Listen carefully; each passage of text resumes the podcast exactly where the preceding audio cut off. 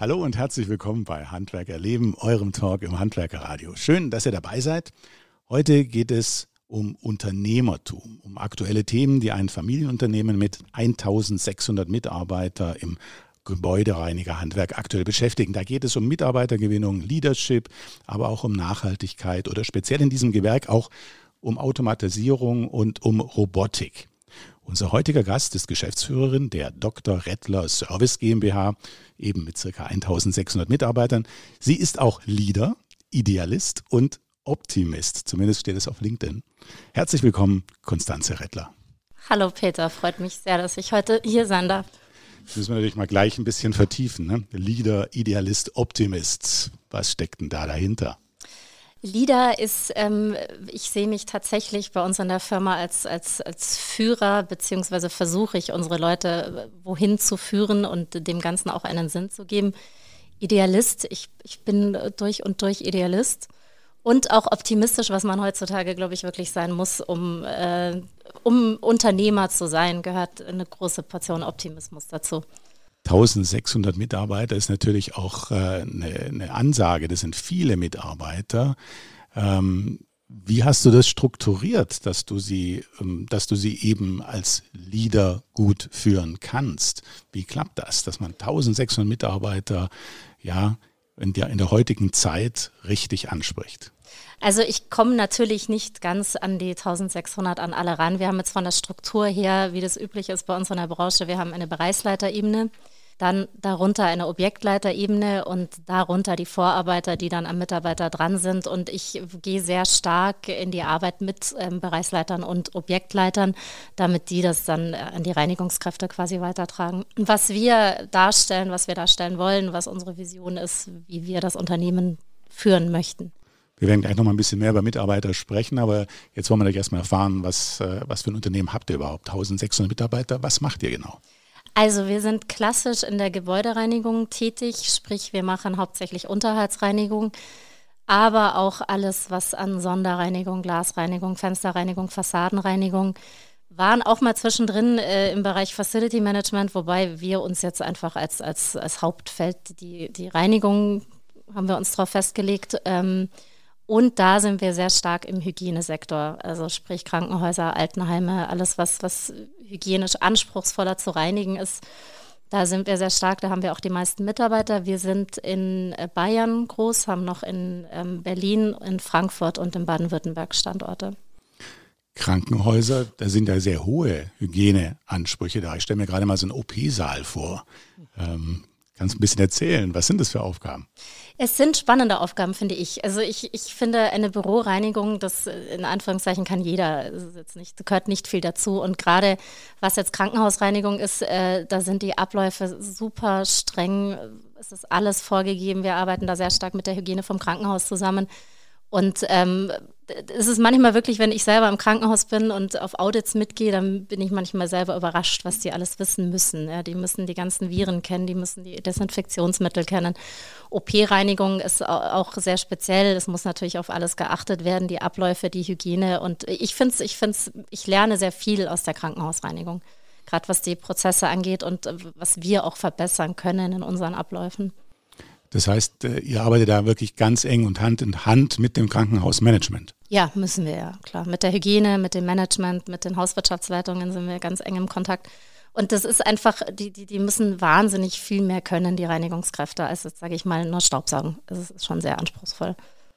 Wie kann man sich das vorstellen von der Schulung her? Sind dann ständig Schulungen oder gibt es einen Blog oder wie, wie, wie, läuft sowas? Wir haben da ganz strenge Schulungspläne, die werden auch vom Haus überprüft, ähm, dass wir die Mitarbeiter, äh, wir haben da natürlich ein eigenes Schulungssystem, das, die werden erst geschult und dann permanent nachgeschult. Jetzt haben wir im Krankenhaus dann noch andere Schulungen als jetzt im Kindergarten zum Beispiel. Da kommen natürlich noch die ganzen Hygieneschulungen hinzu, was viel wichtiger ist als in anderen Bereichen. Und deswegen macht es aber auch so Spaß, weil man einfach ein bisschen mehr braucht dazu. Und es kann auch nicht jeder. Mhm. Das heißt, äh, es gibt ja wahrscheinlich Ausschreibungen, über die man dann in, in diese Aufträge bekommt und da braucht man dann auch all diese Qualifikationen, denke ich, die werdet ihr nachweisen müssen. Genau, das ist ohne Referenzen schwierig reinzukommen. Also man hat, jetzt ist der Gebäudereinigungsmarkt natürlich, es gibt unfassbar viele Firmen, dadurch, dass auch der Meisterbrief irgendwann viel, hat vielen Firmen einfacher gemacht, da mit in den Markt zu kommen ist jetzt beim Krankenhaus nicht. Da haben wir so eine kleine Eintrittsbarriere eben durch die, durch die Referenzen. Euren Betrieb gibt es schon, oder ja, euren Betrieb ist fast klein, das Wort euer Unternehmen gibt es schon seit äh, 1982.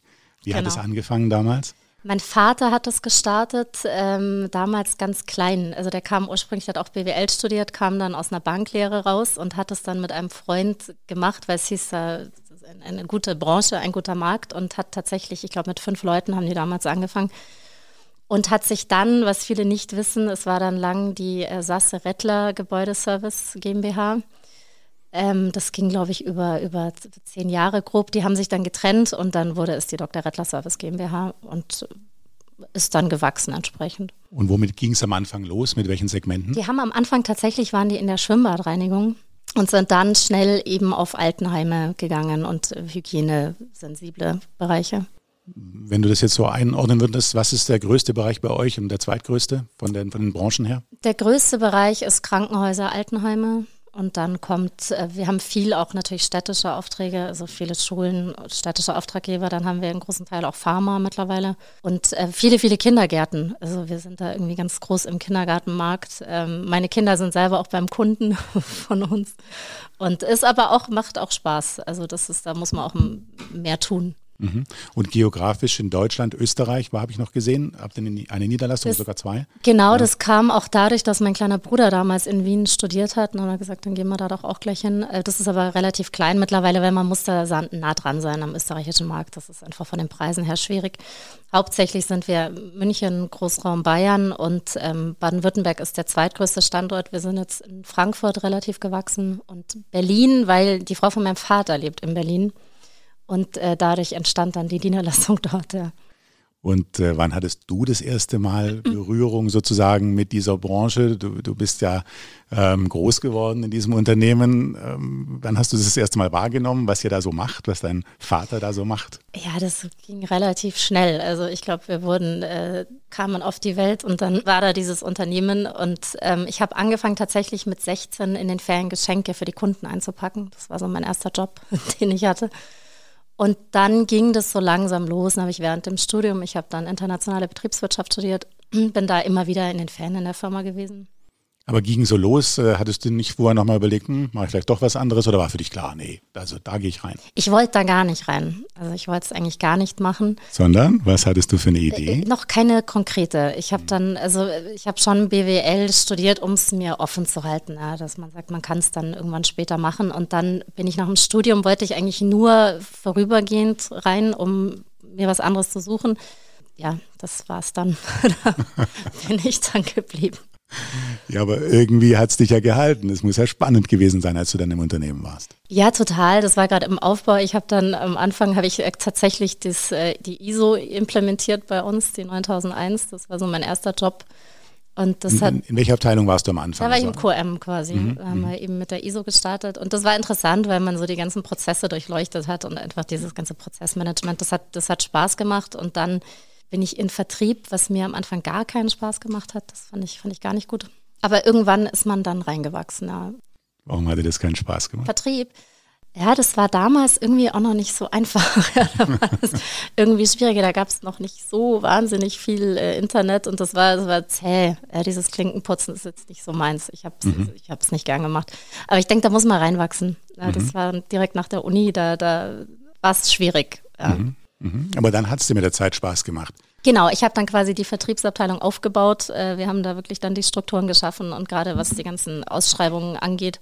Und ähm, dann wuchs man da so rein. Ja. Und das hat mit meinem Vater, die Zusammenarbeit hat gut geklappt, weil ich, äh, glaube ich, immer ihn akzeptiert und 100 Prozent respektiert habe. Und ich hatte da auch keine Ansprüche zu sagen, er soll aufhören, sondern er ist er weiß sehr viel, er kennt die Branche, er ist ein super Ratgeber und wir haben uns da super ergänzt, muss ich sagen, mhm. in der Zusammenarbeit warst also im Vertrieb und ähm, wie ging es dann weiter? War es dann schon irgendwann klar, dass du so in Richtung Nachfolge kommst oder, oder war es mal klar, nee, du bist im Unternehmen, du arbeitest mit? Nee, das war nicht so klar. Das war aber auch für mich, ähm, weil ich mir auch nicht sicher war, ob ich mir das zutraue, äh, weil es doch eine große Verantwortung ist. Ähm, ich wollte es eigentlich nie alleine machen. Das war jetzt nie mein Anspruch. Und dann bin ich da irgendwie doch dann auch wieder reingerutscht. Ich habe dann zwei Kinder bekommen, war dann zwar immer im Unternehmen, aber natürlich habe natürlich weniger gemacht. Und danach ähm, ging es dann richtig los, ja.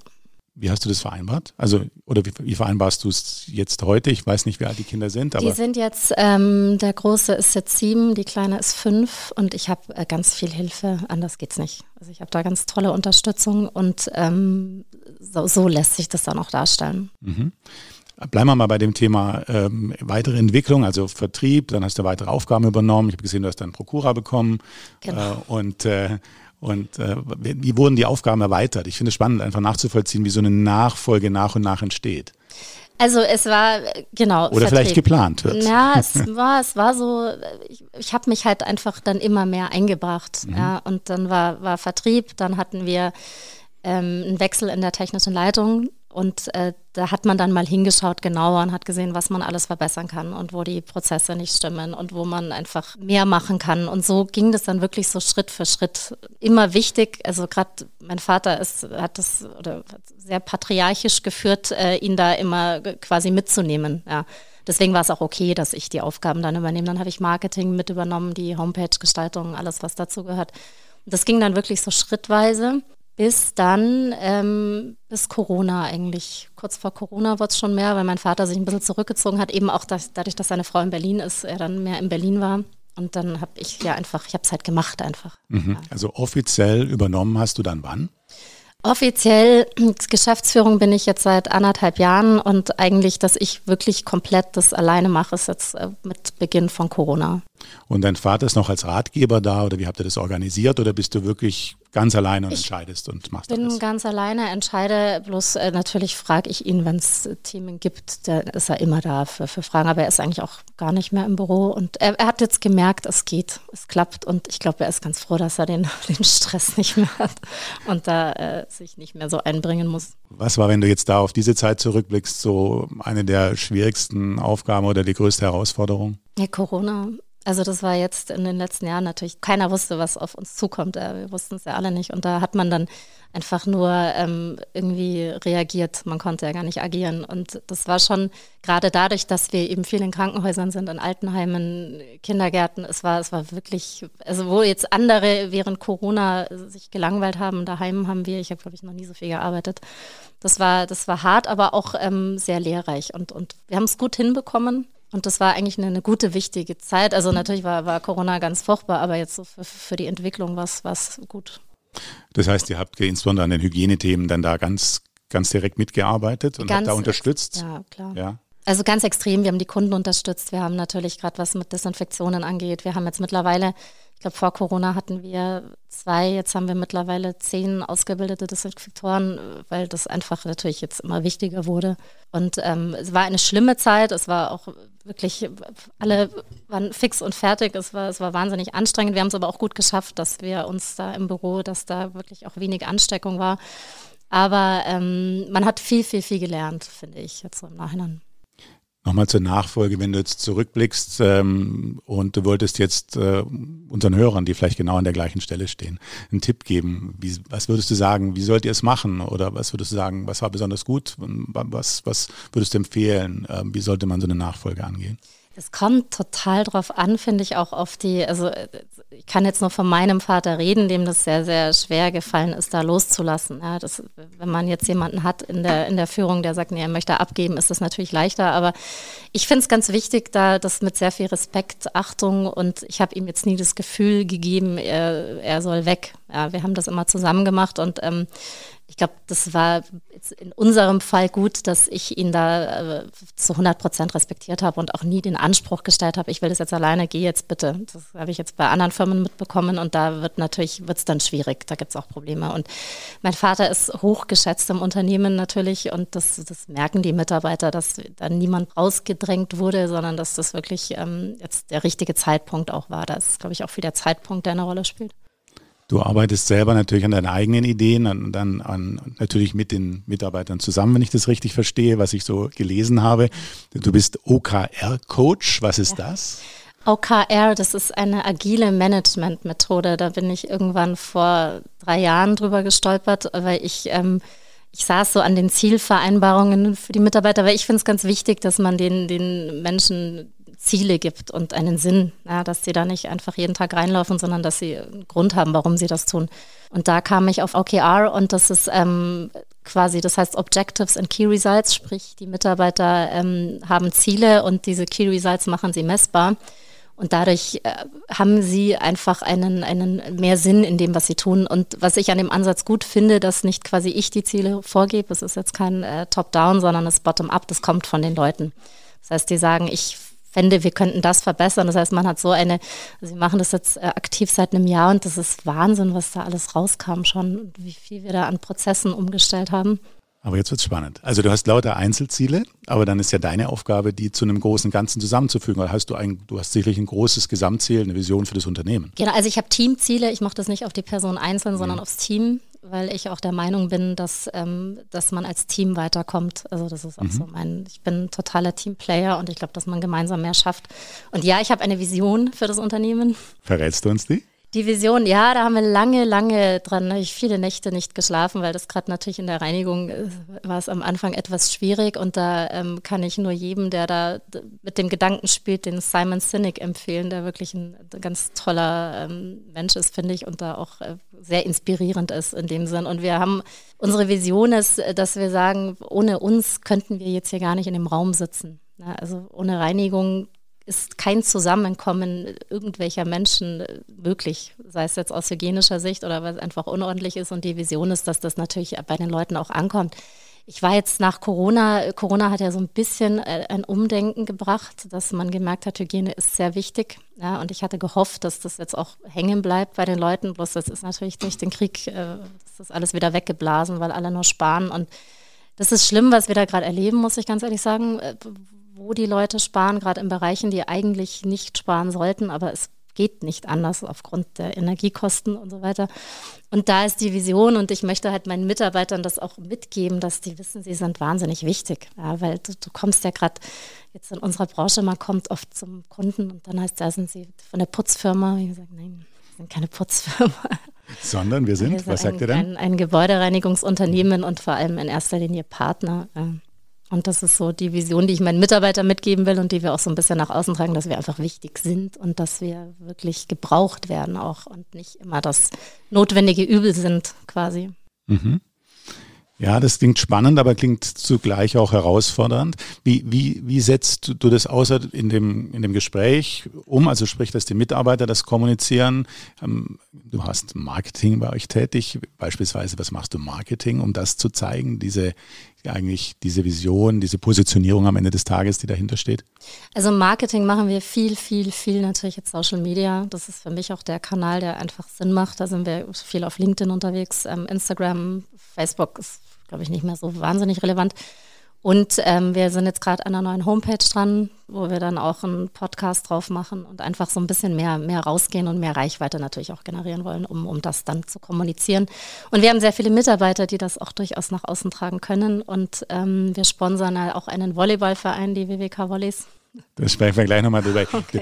Du hast mir jetzt gerade ein paar Steilvorlagen gegeben. Ähm, ich glaube, wir können mal mit dem, das, das Thema, weil das hängt eng zusammen, Social Media, glaube ich, und ähm, das Thema Fachkräfte gewinnen, Mitarbeiter gewinnen. Äh, es geht ja vor allen Dingen um die jüngeren Generationen, äh, die zu gewinnen. Und da ist ja Social Media enorm wichtig. Und ich finde, das sollte man doch ein bisschen genauer anschauen, denn da machst du ja auch selbst relativ viel, beispielsweise auf LinkedIn. Ist es ein Hauptweg, wie du an die Mitarbeiter rankommst, wahrscheinlich nicht über LinkedIn, sondern wahrscheinlich auch über, über andere Kanäle. Aber ist es ein wichtiger Kanal? Welche hast du dann außerdem noch? Ja, absolut. Also ich fand es absolut wichtig. Also gerade LinkedIn ist so in beide Richtungen. Was witzigerweise für Mitarbeitergewinnung noch sehr spannend ist, ist Facebook. Mhm. Also was wir jetzt bei, ich habe ja verschiedene. Also doch Facebook. Ja, für Mitarbeitergewinnung mhm. jetzt für, für, für, so Reichweite, was jetzt die Firma angeht, nicht so, aber wir haben da einen Firmenaccount und da sind sehr viele Mitarbeiter drauf, die das dann auch weitertragen. Und da denke ich, ist gerade für die junge Generation, also ich mache jetzt kaum noch Zeitungsanzeigen, sondern das läuft alles irgendwie online oder über eben unsere Social-Media-Kanäle. Und da kriege ich auch Rückmeldungen. Mhm. Also LinkedIn machst du dann für potenzielle Kunden? Auch ja für Netzwerk allgemein, also potenzielle Kunden, Netzwerk, Kontakte, so wie wir jetzt ja auch. Ja, wir kommunizieren über LinkedIn, genau. Und ähm, ist spannend. Also ich habe echt da jetzt, ich mache das jetzt seit einem Jahr aktiv und schon sehr, sehr viele spannende Menschen kennengelernt und viele, es ist toll, es macht Spaß. Also da kommt viel, das hat sich, glaube ich, auch durch Corona verstärkt, dass man mehr auf die Kanäle geht. Wie viel Zeit verwendest du dafür? Weil ich, ich beobachte es ja. Also das ist schon einiges, was du da so äh, verfasst. Es sind schon ein paar Stunden in der Woche, die das braucht, ja. Aber ich glaube dran und ich denke, es ist wichtig. Ja, die Zahl deiner Follower steigt ja auch. Ja. 1800 gerade oder ich, so. Ja, Momentan, wenn ich es richtig im Kopf habe, ungefähr. Und äh, wie findest du die Themen? Also ich stelle mir gerade vor, ein Hörer überlegt sich, ja, LinkedIn müsste ich jetzt auch machen. Ähm, äh, was heißt denn das eigentlich für mich jetzt? Wie viel Zeit muss ich denn da aufwenden? Wie finden die die Themen? Wie kann ich denn das machen? Ja, es kommt jetzt so auf die Kreativität drauf an und auch äh, wie, wie gerne man schreibt. Und ähm, aber die Themen sind, das sind ja meistens so aktuelle Themen, die mich gerade beschäftigen. Das sind ja Themen, wo ich sage, da denke ich drüber nach und das ist jetzt gerade oder ist es irgendwie aktuell. Was jetzt für mich ein ganz großes Thema war, war Oktoberfest weil ich schon äh, zu Hause, es war jetzt gerade die Zeit, wo so viel geredet wurde über die kein Strom mehr und Blackout und ich habe dann meinen Kindern immer gesagt, sollen bitte das Licht ausmachen, wenn sie irgendwo waren ja, und war da total dahinter und dann sieht man nachts die Bilder von der Wiese und ich mir, das ist wirklich, weiß ich nicht. Ich bin auch nicht gegangen, also jeder soll da machen, was er will und äh, ich finde aber, ich brauche jetzt nicht 5000 Menschen, um Spaß zu haben, aber das ist meine Meinung. Ich urteile da auch über niemanden. Und das sind dann so Themen, die mich beschäftigen und da schreibe ich dann drüber. Also das ist so, kommt das, so entsteht das. Mhm. Und das, äh, das, Thema Mitarbeitergewinnung nochmal, ähm, weil das ja wirklich ein ganz, ganz wichtiges Thema ist. Wie gewinnt der Mitarbeiter? Wir haben äh, ein gutes Netzwerk. Also ich muss sagen, es ist jetzt das erste Mal tatsächlich wirklich schwierig, Leute zu finden. Also ich habe damals, wenn ich eine Anzeige gestaltet habe, ich hatte immer 20, 30 Bewerbungen, da kommt jetzt teilweise gar nichts. Und wir machen das jetzt viel über, über wirklich Beziehungen. Ja, der kennt dann den und der kennt den. Über Anzeigen kommt gerade sehr, sehr wenig. Wenn ich jetzt auf LinkedIn eine Anzeige, ist natürlich kommt drauf an, was ich suche. Ja, weil LinkedIn ist jetzt nicht für, für Reinigungskräfte interessant. Die kommen mhm. nach wie vor über Beziehungen von Familien. Wir sind ja gut vernetzt. Und ähm, so ist da schon LinkedIn der Haupt. Äh, Mhm. Ansonsten Empfehlungen. Wenn du jetzt politisch eine Forderung stellen könntest und die auch gleich noch umsetzen könntest, was wäre das? Ja, dass, da, dass das geregelt wird, dass die Leute, die herkommen, einfach auch die Möglichkeit haben, dann zu arbeiten. Ich habe mich ja da so also geärgert. Zuwanderung erleichtern ja, im Endeffekt. Natürlich, ich mhm. krieg's ja mit. Jetzt bei uns geht's noch, aber ähm, wenn man jetzt so die Pflege anschaut, das ist ja katastrophal. Und da dann einfach die Leute fördern auch und da ein bisschen mehr investieren. Also es ist, das wäre schon der Wunsch Zuwanderung, aber sinnvoll. Kannst du es ein bisschen konkretisieren? Also wenn, wenn du jetzt das, ja, wir müssen jetzt nicht ein Gesetz durchsprechen, aber ganz einfach mal grob ein paar Stichworte sagen, das hätte ich gerne, damit es ja richtig die, funktioniert. Ja, dass die Leute, die hier zuwandern, einfach auch schnell integriert sind und die Möglichkeit ja. haben zu arbeiten. Also ich habe mich da jetzt wahnsinnig geärgert weil mit Ukraine, da kamen viele Leute her und ich konnte die, aber die durften nicht arbeiten, weil sie falsch geimpft waren mit dem falschen Impfstoff. Die haben dann Sputnik und der ist jetzt bei uns nicht zugelassen. Jetzt hatte ich halt im Sommer ich hätte die alle einsetzen können, es geht aber nicht. Und da ist die Politik viel zu langsam und viel zu zäh und die Leute sind, werden nicht qualifiziert und werden da sich selber überlassen, dass man da einfach gezielte Zuwanderung und die dann einfach hier auch integriert und denen die Möglichkeit gibt, schnell zu arbeiten. Wer sollte jetzt das in die Hand nehmen oder wie kann man das alles verändern? Ist das Aufgabe der Verbände oder wer, wer, wer kann was machen? Die Politik, die Verbände können da wenig machen. Nein, aber man muss es ja formulieren. Ja, das, das müsste Einwanderungspolitik, die müssten da einfach äh, schauen, wer kommt, wie kommt der und wie können die dann hier in welchen Branchen auch gezielt eingesetzt ja. werden. Die Verbände machen einiges, Handwerk macht ja auch generell einiges, aber ähm, wir brauchen ja, also am Ende ist es eine schwierige Aufgabe. Ja, natürlich. Ähm, was kannst du tun? LinkedIn. Ich, ich, kann, ich kann jetzt für meine Branche nur äh, sehr viel Werbung machen und die Leute ausbilden am Ende des Tages. Jetzt ist es bei uns nicht so schlimm, weil wir brauchen keine Fachkräfte. Wir können die selber schulen. Aber wenn man jetzt eben schaut, gerade im Pflegebereich, im Erzieherbereich, ich krieg's ja mit bei meinem Kind im Kindergarten, die haben keine Leute. Ja. Mhm. Das kann nicht sein und man muss einfach, aber da ist ja die Politik gefragt, dass auch die die Ausbildungen erleichtert werden, dass die Leute da schneller in die Berufe reinkommen, weil wenn ich da jetzt drei Jahre erstmal noch die Ausbildung machen muss, um dann das ist zu spät. Ich hatte jetzt auch in der Schule bei meinem Sohn, da war die Lehrer waren beide krank, der hatte einfach jetzt mal eine Woche keinen Lehrer. Das kann es nicht sein. Also das sind so. Das betrifft mich jetzt aber nicht so extrem, weil ich kann, ich habe bei uns ganz tolle Geschichten, dass die, die, die, Reinigungskraft bei uns angefangen, der macht jetzt seinen Meister und ist Bereichsleiter bei uns. Ja, ich kann die selber ausbilden. was toll ist. Deswegen bin ich da jetzt nicht so extrem betroffen von dem Thema. Du bist gern auf dem aktuellen Stand, hast aber wenig Zeit? Wir halten dich auf dem Laufenden, was für das Handwerk diese Woche wichtig war. Der DHZ Wochenrückblick zu hören auf dhz.net und überall, wo es Podcasts gibt.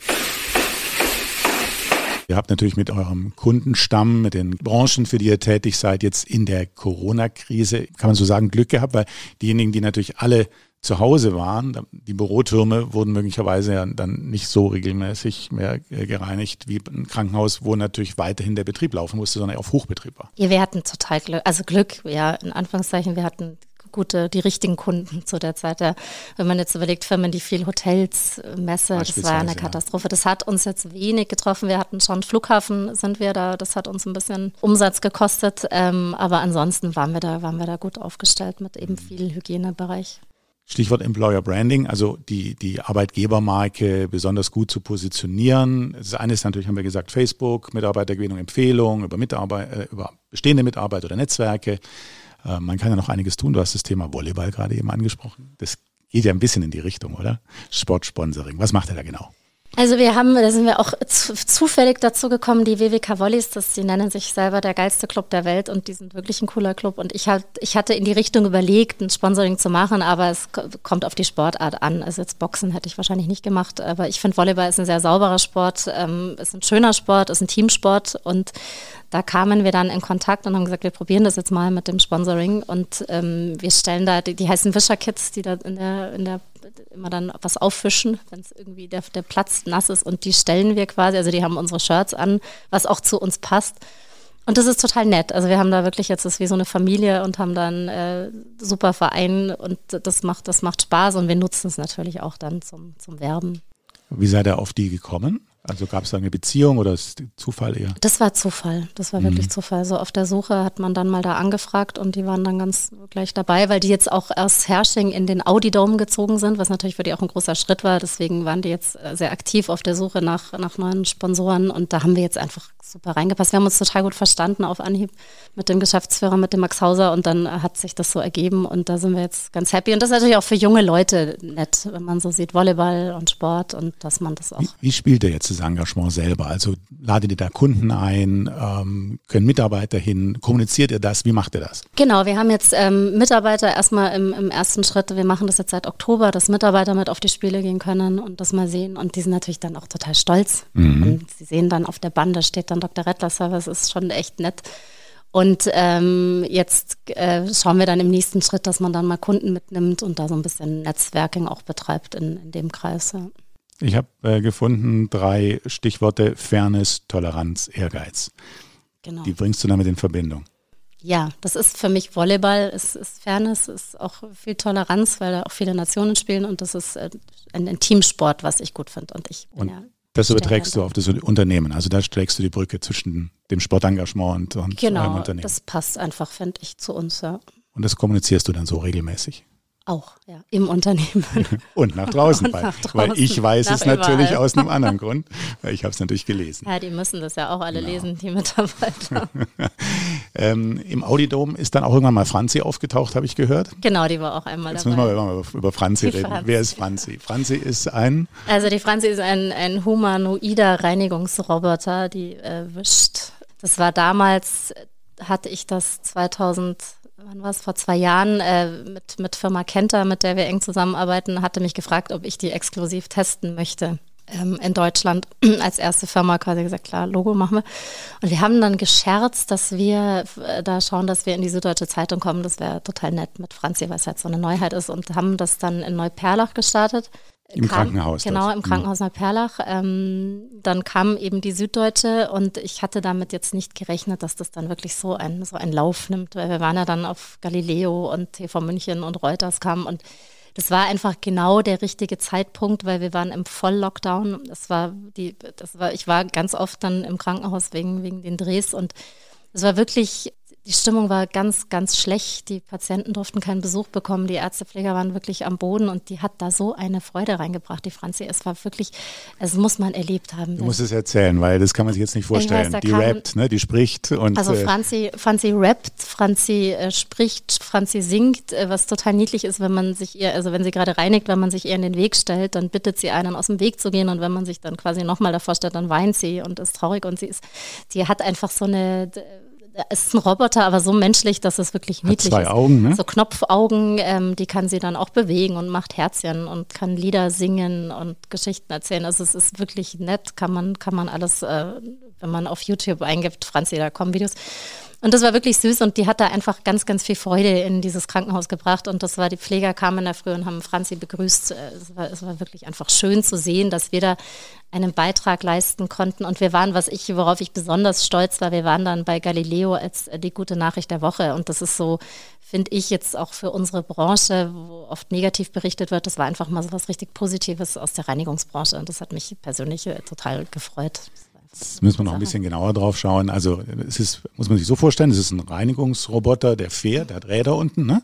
Und, genau. und da ist Wasser drin, oder? Was, was ist da drin? Weil irgendwie muss ja gereinigt werden. Die wischt, also sie, sie ist ein, quasi wie ein, ein, ein, ein wandelnder Wischmopp. Also mhm. sie mobbt den Boden, hat einen Wischmopp unten äh, unter ihrem Boden quasi und sie kann äh, desinfizieren. Deswegen haben wir gesagt, Krankenhaus macht mhm. ja Sinn und hinterlässt dann so einen Feuchtigkeitsfilm. Sie macht auch wirklich gut sauber und, und mobbt quasi mhm. den Boden. Und das macht sie Zehn Stunden am Stück?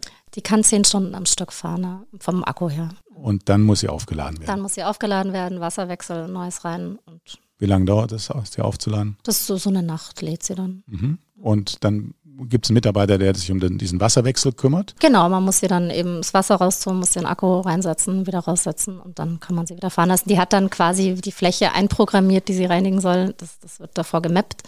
Und mhm. dann weiß die, wo sie, wo sie zu arbeiten hat, quasi. Okay, das weiß sie selber, das funktioniert nicht über so einen Sensoren oder irgendwo, das wäre dann die, die nächste Stufe. Genau, nee, das muss man ihr vorher erklären. Genau, genau sagen. Was kostet so ein Gerät? Franzi kostet 40.000 Euro, wir haben sie jetzt geleast. Mhm. Genau. Und äh, habt ihr auch schon woanders eine Franzi im Einsatz oder das ist momentan noch eine Testphase? Nee, das ist äh, eine längere Testphase, ist die einzige, war jetzt anfangs auch mehr aus Marketingzwecken und äh, sie, sie fährt jetzt so ein bisschen rum. Wir haben jetzt gerade so eine Franzi on Tour Aktion, dass sie jetzt in Altenheimen ist zum Beispiel. Und wir waren jetzt auch im Kindergarten. Das war total nett. Wie war das mit den Kindern? Ganz süß. Die haben da mitgesungen, weil sie singt Kinderlieder. Äh, ja. Sie hat so Fuchs, du hast die ganz gestohlen und alles. Und dann tanzen und singen die Kinder da mit. Und das war ganz, ganz niedlich. Und auch im Altenheim ist es eigentlich nett. Die, das ist durchaus positiv. Also sie reinigt da dann nicht, wir lassen sie da ein bisschen durchfahren, dann senkt sie was und dann singen die Bewohner mit und das ist ganz süß. Also da haben einige echt gut programmiert, ne? Also das, äh, ich habe ich, ich hab, äh, gehört, dass ihre Lieblingsspeise sei Königsberger Klopse. Also das äh haben die sich in Singapur gut ausgedacht. ja, also Franzi, wie geht da die Reise weiter mit der Automatisierung und der Robotik? Was sind da so die nächsten Schritte? Was glaubst du, wie geht's da? Wie, was ja, da also, also, die Branche macht da ja voll, voll Dampf. Äh, da kommt viel. Ich wurde dann natürlich auch im Zuge von Franzi ganz von jedem angesprochen. Jeder wollte mir was verkaufen. Ich, ich persönlich, wenn du jetzt wirklich riesengroße Flächen hast, Bodenflächen, dann macht das Sinn. Ja. Jetzt ist aber dadurch, dass wir jetzt im Krankenhaus sind, für mich die Oberflächen relevanter als der Boden. Mhm. Persönlich glaube ich schon, da wird es mehr Entwicklung geben. Aber du hast äh, immer noch das Problem mit dem autonomen Fahren. Das ist nicht so ganz versicherungstechnisch geregelt und du brauchst trotzdem noch die Person, die dabei steht. Und ich bin auch, also ich mag die Mitarbeiter und ich bin da auch ein bisschen vorsichtig mit, dass man da die Leute durch die, ich, ich denke, das ist bei uns noch nicht so wirklich, dass das jetzt in nächster Zeit schnell passiert. Mhm. Ich denke auch, man, man muss die Gebäude in Zukunft auch, wenn man das wirklich äh, sehr systematisch einsetzen möchte, entsprechend planen von ja, vornherein. Absolut, klar. Ich habe vorhin Sensorik angesprochen, das spielt schon eine Rolle nachher, ne? Ja, ja, absolut. Da, aber da ist es auch, ich bin da jetzt schon dran, so ein bisschen mit Sensorik, aber das, da, da ist der Markt noch nicht so ganz so weit, wie ich es auch gehofft hatte. Also das, das, das entwickelt sich jetzt alles, es wird immer mehr kommen, aber das dauert, denke ich, noch, noch ein weniger. Mhm. Aber also die Zukunftsvision, wenn ich dir richtig zuhöre, ist nicht reine Automatisierung, sondern Hybrid oder, oder doch stark der Mensch? Ich denke, es wird früher oder später schon in Richtung eher so Hybrid gehen, aber der Mensch ist, ist es gibt jetzt noch keine Maschinen, die die Oberflächen sauber machen in dem Sinn, wie wir es jetzt brauchen. Äh, desinfizieren schon, da hatten wir auch Firmen, die dann so, das sind so mit UV-Strahlung die Räume desinfizieren, aber mhm. du brauchst noch den Menschen, um das zu machen, hoffe ich, äh, dass das noch länger so bleibt. Ja. Ja, es, es gibt ja auch äh, Roboter, die so kollaborativ äh, im Einsatz sind, also die, die noch enger mit Menschen ja. zusammenarbeiten. Ich, aber gut, das ist alles in Entwicklung. Ne? Es wird, es ist in der Entwicklung, da ist jetzt noch nichts, wo ich sage, das haben wir jetzt in fünf Jahren, denke ich, hoffe ich. Also da freuen wir uns noch ein bisschen an Franzi jetzt. Ja. Ihr seid auch im, im äh, Bereich der Nachhaltigkeit engagiert. Vielleicht kannst du noch ein bisschen berichten, was ihr da macht. Ihr habt, glaube ich, das Ziel gehabt, äh, dass ihr 2022 äh, klimaneutral seid. Wir, wir sind klimaneutral tatsächlich. Ja, das ist natürlich wichtig, die Nachhaltigkeit. Und wir haben, ich habe mich da, da gibt es ja viele Bäume, Pflanzaktionen, aber ich habe mich da dann ein bisschen reingelesen und das ist oft eben nicht nachhaltig und so ein bisschen Aktivismus, was viele Firmen da betreiben, dass sie sagen, oh, ich pflanze jetzt zehn Bäume macht aber, denke ich, keinen Sinn. Und deswegen haben wir uns dann oder ich mich entschieden, mit der Firma ConClimate zusammenzuarbeiten. Und wir haben quasi jetzt unseren kompletten CO2-Ausstoß, den wir ja eh messen im Zuge unserer Umweltzertifizierung. Deswegen war das jetzt auch nicht kompliziert, weil wir eh umweltzertifiziert sind und ähm, haben das quasi kompensiert mit Projekten, die aber auch dann zertifiziert sind. Also die haben dann auch, und da gibt es verschiedene Standards, Goldstandard mhm. ist das zum Beispiel, dass die auch sicher nachhaltig sind, weil es gibt dann Programme, da werden Bäume gepflanzt und nach zehn Jahren wieder abgeholzt. Das ist natürlich nicht nachhaltig. Und da habe ich, wenn ich das schon mache, dann sollte das schon Sinn machen. Und wir sind jetzt seit letztem Jahr klimaneutral. Und das möchte ich auch gerne fortführen. Und wir schauen natürlich jetzt auch, wir sind da immer ein bisschen angewiesen auf die Lieferanten, weil wir bei denen einkaufen. Aber da ist der Trend auch sehr stark, dass die da wirklich viel machen. Und da schaue ich schon bei meinen Partnern, dass die da auch äh, drauf achten. Da gibt es jetzt das Cradle to Cradle, dass wirklich der komplette Produktkreislauf äh, quasi zertifiziert ist und da schauen wir drauf. Dann haben wir ja, gut, jetzt Elektromobilität sehe ich so ein bisschen kritisch, aber haben wir auch. Mhm, okay, warum siehst du es kritisch? Ja, weil ich denke, dass einfach die ganze Herstellung und Entsorgung dieser Akkus, ich weiß nicht, ob das nachhaltig ist. Also ich glaube, es, es ist schwierig. Ich habe jetzt selber, ich fahre jetzt einen Hybrid äh, und ich habe einen riesenschweren Akku, den ich rumfahre, dann habe ich 40 Kilometer Reichweite. Das, das bringt eigentlich nichts. Mhm. Wie habt ihr euren Fuhrpark ausgestattet? Ihr müsst ja zu den Objekten kommen. Wir haben jetzt hauptsächlich schon auf E-Autos umgestellt, aber ich finde jetzt den Fokus nur auf CO2-Ausstoß, das ist halt nicht nachhaltig, finde ich E-Mobilität, zumal ich auch äh, wirklich, ich wohne mitten in Schwabing, ich habe da keine Ladestation äh, und ich denke, da die Infrastruktur zu schaffen, ist einfach, äh, ist es schwierig. Aber wir haben da jetzt viele E-Autos und ähm, haben jetzt lange gekämpft mit unserer Hausverwaltung, dass wir jetzt auch eine Ladestation im Keller haben. Aber da schauen wir einfach, dass wir insgesamt den CO2-Ausstoß reduzieren, auch jetzt bei Maschinen, die wir kaufen. Vielleicht noch ein anderes Thema, was die Mitarbeiter angeht, weil wir haben vorhin ja über die, die ähm, Franzi gesprochen und über Mitarbeiter und Technik. Ähm, diskutiert in der Branche wird ja, glaube ich, auch, inwieweit man am Tag arbeitet oder in der Nacht, also die, die, die Daytime-Anforderungen. Ähm, äh, wie steht ihr da dazu? kommt drauf an, aufs Objekt. Jetzt kann ich in Altenheim nicht nachts reinigen. Das ist aber je nach Objektstruktur. Wir haben Objekte, die wir nachts machen, äh, weil es da einfach auch den Kunden stört, wenn da tagsüber Leute rumlaufen. Aber das ist total individuell. Also ich würde es jetzt auch nicht über einen Kamm scheren. Und auch das Krankenhaus kann ich nie nachts machen. Und mhm. da ist natürlich, gibt es dann verschiedene Pro und Kontras mit Energie. Da muss das Licht brennen. Aber das ist, äh, macht das dann Sinn? Weiß ich nicht. Wir haben Kunden, die wünschen das, dann machen wir das, aber ich bin da sehr kundenorientiert noch und schaue, was, was, wir schlagen es dann mal vor, aber es ist halt auch teurer, nachts zu reinigen, muss man auch sagen. Mhm. So. Reinigung on Demand ist ja auch ein Thema. Das heißt, äh, wirklich auf Anforderung. Ähm, ist, hat das eine Zukunft oder ist es dann eher die Sensorik, wo ich dann sehe, ah, da ist gerade keiner im Raum, jetzt kann ich da rein. Ähm, wie siehst du das? Ja, es ist so ein schickes Wort, Reinigung on Demand. Das ist so Sichtreinigung neu formuliert. Das gibt es ja schon immer. Bloß das ist dann immer nett, wenn man dann einfach einen neuen Namen dafür erfindet und dann ist es total schick und neu. Das haben wir schon. Das ist eine Sichtreinigung macht Sinn. Ich finde, was auch Sinn macht, wo ich jetzt gerade eben, äh, weil wir auf das Thema Sensorik kamen, auch mit, mit mich gerade erkundige und äh, schaue, was es da für Möglichkeiten gibt, dass ich in, äh, jetzt in großen Firmen, wo viel Publikumsverkehr ist, was ja auch am Flughafen passiert, dass ich die Toiletten halt nach Benutzung reinige, sage ich, da waren jetzt zehn Leute, dann muss jemand hin. Bloß da sind wir, das ist schwierig. Also da gibt es jetzt auch hier noch nicht so dieses Thema, dass ich sage, ich kann das jetzt fertig kaufen, sondern da, da, da finde ich ein gutes Thema, finde ich auch interessant, würde ich auch mit ein paar Kunden umsetzen können, aber mir fehlt da die Technik. Mhm. Das ist noch das Problem. Okay, also es ist viel in Bewegung, ähm, aber ähm, es ist noch nicht alles so umgesetzt, aber da könnte was kommen. Finde also, ich schon, finde ja. ich spannend auch. Ja, ist eine spannende Thema. Zeit, ne? Genau. Ja, erstmal vielen Dank bis hierher. Jetzt hätte ich noch ein paar persönliche Fragen an dich. Ähm, die erste Frage ist, ähm, mit wem würdest du gerne mal, sagen wir mal, eine Woche tauschen wollen, was eine Aufgabe angeht? Oh, das ist eine echt gute Frage. schwierig. Ich habe manchmal so Tage, ganz ehrlich, äh, wo ich mir denke, ich würde jetzt gern mal ein paar Tage einfach nur an irgendeinem Fließband stehen und nicht nachdenken müssen und nichts planen müssen und einfach mal eine Arbeit machen, wo ich mir nicht überlege, was ist der nächste Schritt, keine Strategie. Das sind so Tage, da würde ich das gerne tun, einfach mal ohne, ohne Denken. Und ansonsten, mit wem würde ich gerne mal eine Woche tauschen? Ähm, ich würde gerne mal eine Woche so ein, so ein Hotelmanager sein.